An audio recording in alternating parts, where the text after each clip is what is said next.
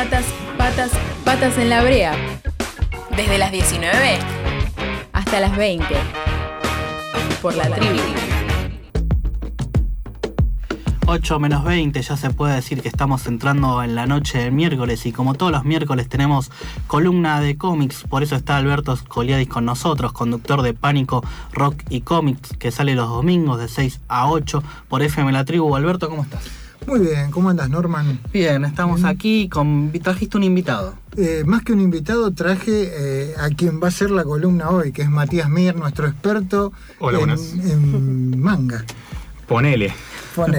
Ya te adjudicamos el título, así que hazte cargo. Cada vez que vengo a esta radio me adjudican un título distinto. Sí, eh, sí este, me dijeron que, que venga a hablar de manga en el nivel más ATP posible, ¿no? Bien, yo, yo, yo, me lo anoté, yo me lo anoté como manga para boludos. Exactamente.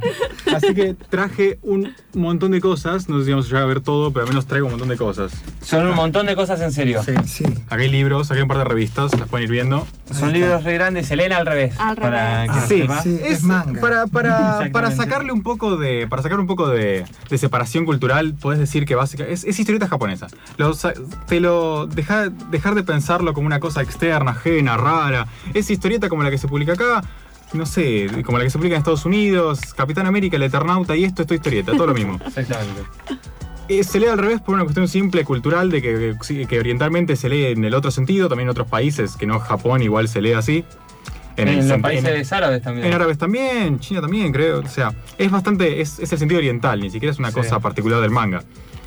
Y se suele mantener eso acá por una cuestión simple de mantener la obra, pues si lo tenés que espejar. Ah, hubo casos en los 90, principios de los 2000 y horrendo. El punto de nada es esto: es historieta de Japón producida en Japón. Pero que sus diferencias más que. Más que, más, más que, digamos, artística o estética, la que las tiene, para mí lo más importante tiene que ver con el contexto industrial y el contexto cultural en el que se produce. ¿Cuáles son las verdaderas grandes diferencias con lo que tenés acá para poder entenderlas? En Japón se lee mucho, se lee muchísimo más que acá, se lee muchísimo más que en un montón de lados. Es un lugar donde la, lectura está metida en la, en la cultura de la sociedad. Todo el mundo lee. Y todo el mundo lee manga además. Es una cosa que se vende mucho se compra mucho, la gente está en, la calle leyendo, en la oficina leyendo, en el bondi leyendo, en el tren, en el tren bala, con la revista. Con estas revistas gigantescas de entre 400 y 1000 páginas, que son. Esta es una antología que sale. Esta que tengo acá, que es la Weekly Journal Jump, sale todas las semanas. Todas las semanas la revista tiene que producir todo este material. Wow. Que son 400 páginas. Esto tiene 400 páginas. Sale semanalmente, lo cual significa que cada autor de esta revista tiene que producir 20 páginas por semana para sacar esto. Y a diferencia del mercado yankee, por ejemplo, donde tenés colorista, entintador, guionista, dibujante, se cambian de dibujantes durante la serie, en el mercado japonés lo más normal es que sea o un autor integral o como mucho autor y guionista y dibujante. Y que tengan un ejército de asistentes. Porque hay que hacer 20 páginas por semana. Algunas que son mensuales, ponele, pero tienen más páginas, menos páginas. Esta que traje acá, por ejemplo. 800 y pico tiene. 800 y pico tiene esta. Esta es una afternoon y es mensual. Sale todos los meses este bodoque. Son de, por supuesto, son de papel reciclable, porque si tenés que imprimir en papel normal esas cosas, te morís. O sea, no. El mundo. Deforestás el, mundo. Claro. Deforestás el mundo. No, no, y además, de hecho, las grandes, grandes empresas como Shueisha, que es la editorial más grande que publica allá, que es la que saca esta revista, tienen hasta sus propios centros de reciclado y de, de impresiones. Es una locura, es gigante entonces, entonces se volvió sustentable incluso con, el calibre que tienen de, consumo de historietas. Lo vuelven sustentable. De hecho, acá vos puedes ver, no sé si ves, pero en estas páginas cambian de color algunas páginas. El color depende de cuántas veces se reutilizó esta, este papel. Las más oh. reutilizadas ya van cambiando más y más de color no me acuerdo cuál era cuál, pero digamos que hay dos o tres veces usado el mismo papel. Bueno, está bueno, pues supongo que eso es como para dar conciencia al lector de, justamente de cuántas veces está usando. Sí, además para hacerlo bien barato. Esto es bien barato. ¿Sabes cuánto vale una revista de estas de todas las semanas? Cuesta 2 dólares con 64. ¿En serio? Sí, son 290. ¿Eso a la gente o es el costo a la No, no, a la gente. Vos vas y ah. pones tus 290 yenes, que serían como tus 2 dólares con 64, y te dan esta revista cada semana. Un nene puede ir a comprarla con su monederito, que es algo muy común. Y bueno, es una cultura, o sea, es una producción masiva. Lo que se produce acá no tiene comparación. El Estados, el Estados Unidos o el de Europa puede ser un poco más comparables, pero es una industria gigantesca. Te tiro un ejemplo tremendo. El libro que más se vendió en Argentina en 2019, en todo el año, fue el libro de Cristina. Sí. Vendió 350.000 ejemplares. Sí. Solo en diciembre, el libro, el manga más vendido de diciembre en Japón vendió 8 millones.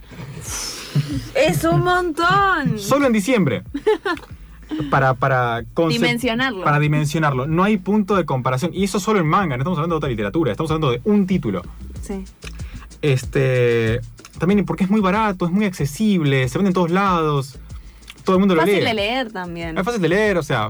Este no, porque uno no entiende japonés, Uno pero entiende, para pero para el japonés regular es muy común. Te decía, bueno, esto de que a diferencia de otros mercados son autores que mantienen su autores que mantienen este, la producción de su obra haciéndola ellos constantemente. Las editoriales tienen que conseguir un montón de artistas para poder sacar esta cantidad porque es constantemente se requieren nuevos libros porque la gente quiere leer cosas nuevas y quieren estar al día con lo que leen. Entonces tenés que constantemente estar viendo tus autores, tenés que estar este, viendo autores nuevos y sacando, renovando la revista. Hay mucho índice de cancelación en las revistas porque constantemente se están renovando. El caso de la Jam, que es el más conocido, que es esta que traje, este, tienen una... No dura mucho la serie si no, no presenta resultados rápido. Y después todo lo que sale en las revistas se recopila en tomos. Todo lo que sale en las revistas, cuando se juntan suficientes capítulos, sacan un tomo, como por ejemplo este que está acá abajo. Este es un tomo japonés. Este es el tomo recopilatorio así Sí. que sale en Japón. Sale también, es baratísimo esto. Esto vale 438 yenes, que es más o menos 4 dólares. Para hacerte la comparación, la edición nacional de algo así cuesta 7 dólares, 8 dólares. Es más barato allá, o sea, el, el mismo formato del libro. Claro. También tiene peor papel, no es tan lindo como esto, pero es más legible que la revista al menos. Claro, y estos, estos tomos que se hacen se eligen eh, una, de las, una de las historietas de la antología. Ni siquiera se eligen, todas se recopilan. Todas se Es- a recopilan. menos que sean unitarias que no vale la pena sacar un tomo porque no tenés suficiente material. Claro, que esa todo se recopila. Allá no tenés problema de que no se recopilen las cosas y se reedita constantemente, entonces no tenés riesgo. O sea, un- las editoriales allá tienen tanto volumen que no arriesgan a quedarse agotados. Se ven que está agotando, dale, mandá 50.000 más. son, son unos números re locos. Este, acá a Occidente, esto llega más o menos a fines de los 80, principios de los 90, con el manga de Akira, del cual no tengo un ejemplar para traer. Pero el manga de Akira que se trajo acá se volteó, se coloreó para los gustos occidentales. Pero eso fue como la, una, la entrada más masiva de manga que hubo a Occidente. Y a partir de ahí ya entró todo. A partir sobre todo de las adaptaciones anime, que son las que uno más conoce. A partir de eso ya se empezó de a poco a normalizar acá estos productos, ¿no? Y Dragon Ball, Pokémon, Digimon, todas las cosas grandes que uno conoce, Sailor Moon, Sakura. lo, lo que es Sakura. Lo importante de esto es que allá el, el manga tiene una interesante cultura de cultura. Es más una cosa de sectorización comercial. Se publica. Cada revista tiene un género, pero género no en el sentido que nosotros lo manejamos, es más género de a quién está dirigido. Entonces, una revista más que ser una revista de acción, es una revista dirigida a jóvenes varones. O una revista más que ser de chicas mágicas, es una revista dirigida a jóvenes mujeres. Pero tenés así como un montón de géneros más definidos por el perfil de la revista que por la historieta en sí. Por eso en esta, en esta misma revista que tenés acá tenés un drama victoriano, tenés uno de deportes, tenés Dragon Ball que es de peleas, tenés Los Caballeros del Zodiaco, un par de karate, un par de... un- tenés aventuras de perros, es un manga de perros Ok. aventura, de comedia. Es como que el- la revista se define por el perfil del lector al que apunta, más que por el género de la historieta en sí. Y esos son los géneros que uno conoce como shonen o como este shoujo o como seinen, que es una cosa un poco más madura para lectores más maduros. Pero también es como no se define tan. Lo, lo- es, lo importante es esto. Nosotros hoy, cuando empezamos historieta acá, lo empezamos por el género de la historieta. Ya se empieza más por el perfil del lector. Esa es una gran Claro. cuestión de Claro, por un gru- perspectiva. Un, grupo de consumo. Es por grupo de consumo. Predilecto, porque también casi todo lo que traje acá es para jóvenes y niños, y yo lo leo, o sea, y todos los- Claro. y, somos, y somos muchos los fans que no somos jóvenes ni niños. Pero, qué sé yo, acá en Argentina hoy en día se publica bastante manga, se publica mucho manga, todas las semanas salen tomos nuevos. Actualmente hay como cuatro editoriales que publican más o menos manga. Este, primero tenés Ibrea, que es la que más publica, que es esta. Esto es un tomo de Ibrea. Es uno de los últimos que salieron, salió el viernes pasado. Ah. Esto es, esto es, eh, son historias eh, japonesas. Sí. Que es el que tienen acá. las editoriales, Las, editoriales acá tienen los derechos para editarlas. Exactamente. Las licencian, las traducen, las re-rotulan y se publican acá. A veces con alguna boludez extra, un, un chiche raro. El caso más loco es que el año pasado salió un manga y lo sacaron en una edición especial que venía con un mate. ese posta lo pueden buscar, busquen Promise Neverland Mate y lo van a encontrar. Ay, qué genial. No, ese, no, no lo Cultura. la unión de las culturas. Sí, este, sí se, se, licencian. Más que Macri en cuatro años.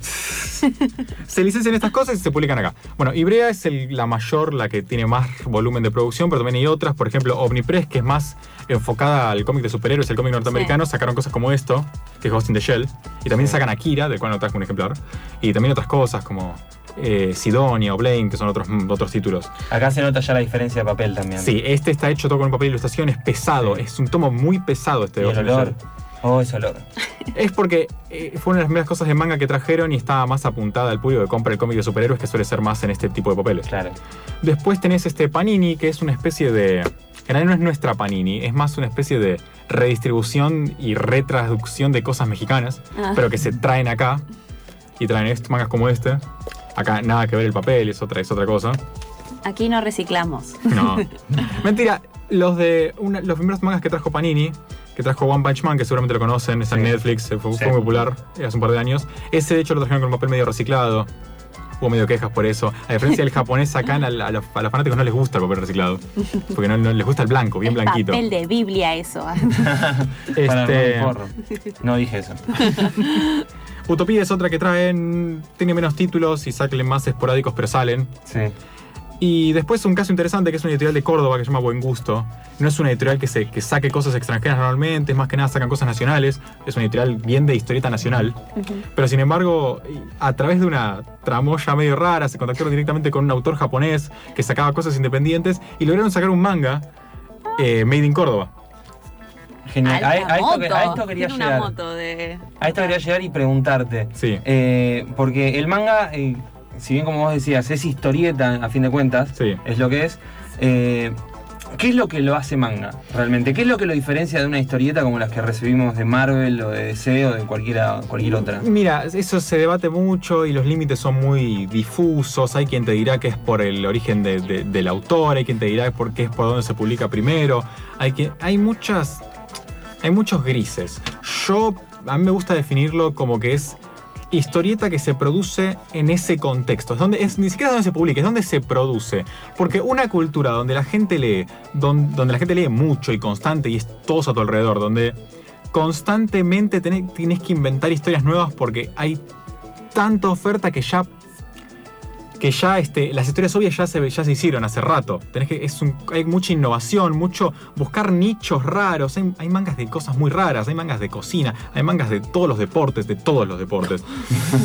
cosas de oficina, cosas de, carrera de caballos. O sea, los, tengo ejemplos rarísimos en mi cabeza, cosas turbias, cosas abstractas. es, hay, la, la demanda es tan grande que la oferta tiene que igualarlo. Entonces eso hace que los autores tengan que salir a buscar hacer algo distinto en un lugar donde todo es distinto. Para mí eso es lo que más lo define, más allá de los ojos grandes o el blanco y negro, porque tenés siempre ejemplos que. Tenés ejemplos para refutar todo eso. Pero para mí lo importante es eso, es el contexto cultural y e industrial donde se publica. Eso lo afecta. Acá en Argentina hay producción de manga que no se llame manga justamente por. Está, el, está el tema del manga argentino, que es una cosa siempre polémica. pero más allá de que discutamos definiciones, existe. Y sí, se produce y se produce bastante, desde los circuitos más fancineros hasta editoriales que lo sacan qué sé yo, el caso más grande es el caso de, la editorial de Fernando Viz. Eh, eh, no, República Gada, no, Editorial Módena. Editorial Módena, que es una editorial que saca el editor Fernando Viz, que, la, que em, ahí él empezó a editar su serie que ya venía sacando en otras editoriales, que es República Gada, y empezó a agarrar otros autores que también hagan cosas más de este estilo, más estilo manga, y sacar su propia serie y llamarlo manga argentino.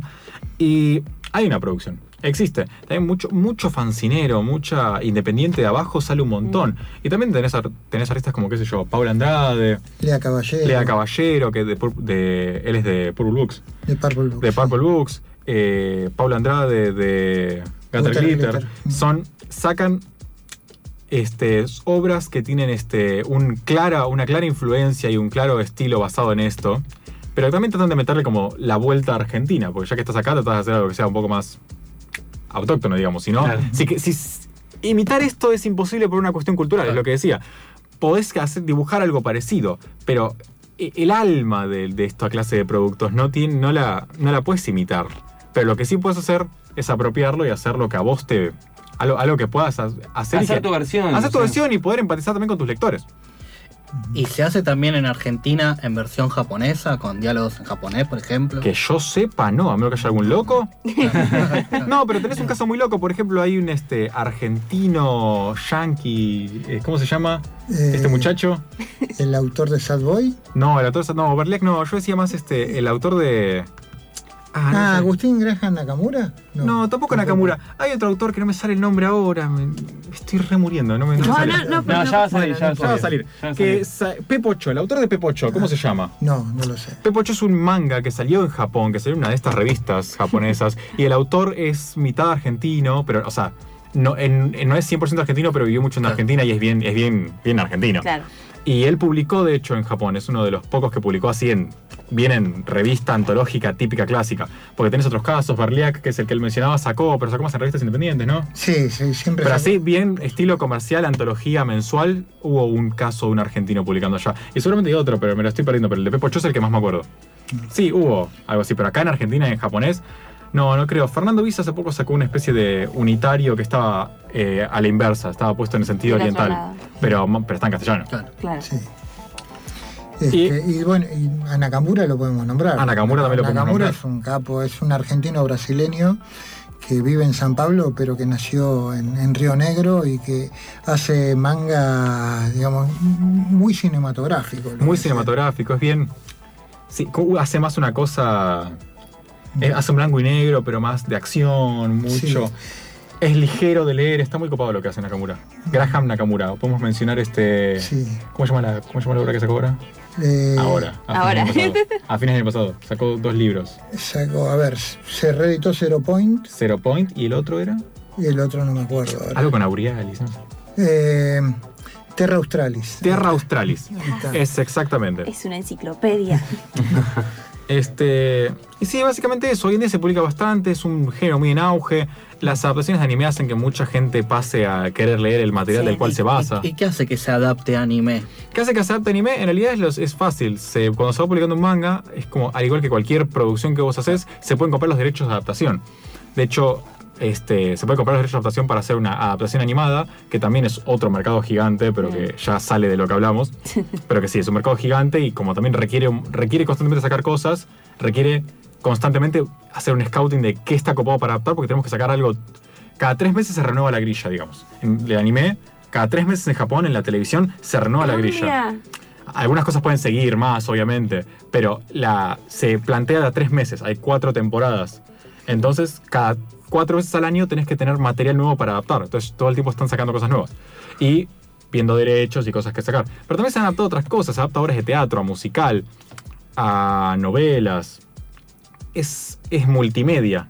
El manga es bastante origen, no siempre también hay mangas que son adaptaciones de otras cosas. O sea, a veces pasa al revés. Hay animes que después se adaptan a manga. También hay animes que no se basan necesariamente en mangas, también puede ser en novelas. También hay cosas originales, por supuesto.